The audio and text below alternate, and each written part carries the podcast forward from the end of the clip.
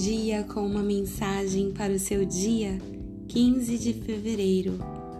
Um dia a gente aprende que a menor distância entre dois pontos é ser você mesmo, na maior autenticidade possível, expressar o que você sente, aquilo que você pensa e viver na espontaneidade de ser quem você já é.